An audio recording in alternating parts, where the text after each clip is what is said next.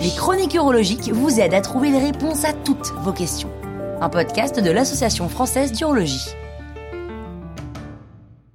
Autosondage, comment faire Est-ce difficile? Qu'est-ce que l'autosondage et pourquoi on le pratique?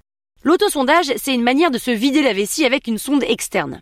C'est soit un traitement temporaire en attendant une mesure différente, dans l'attente d'une intervention chirurgicale par exemple, soit le traitement lorsqu'on a épuisé les autres options. Pour certaines pathologies, c'est même le traitement de référence. On pratique généralement l'autosondage quand la vessie n'est plus capable de se vider toute seule ou lorsqu'il y a un obstacle à l'écoulement de l'urine dans la région du bas appareil urinaire, c'est-à-dire tout ce qui se passe après la vessie.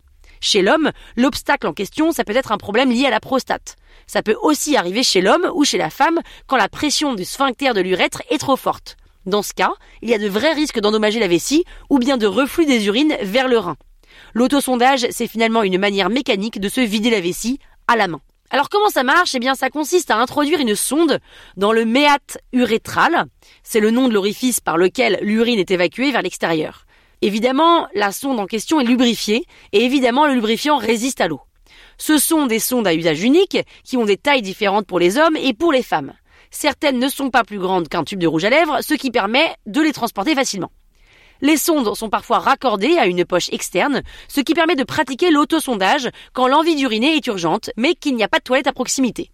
Autrement, on fait l'autosondage directement au-dessus de la cuvette des WC et l'urine se vide dedans. Il faut bien sûr se laver les mains avant pour éviter les risques d'infection. Et comme les sondes sont stérilisées, on n'a pas besoin de prendre une douche après pour laver notre appareil urinaire naturel. En fait, on ne change pas ses habitudes urinaires, que ce soit la fréquence ou la quantité d'urine à vider. C'est seulement la méthode qui change. C'est assez facile une fois qu'on a l'habitude et ça change radicalement la vie quand on l'a intégré dans son quotidien. Mais attention, ça ne s'improvise pas, ça s'apprend.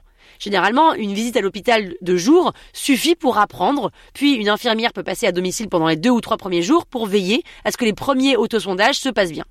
Ça reste un acte soignant qui ne peut être réalisé que par vous-même ou un soignant qualifié. Même si ça changera peut-être avec le temps, aujourd'hui les aidants ne sont pas habilités à pratiquer l'autosondage sur le proche qu'ils accompagnent. En cas de doute, n'hésitez pas à en parler à votre urologue. Voilà pourquoi ça vaut le coup de consulter un urologue régulièrement.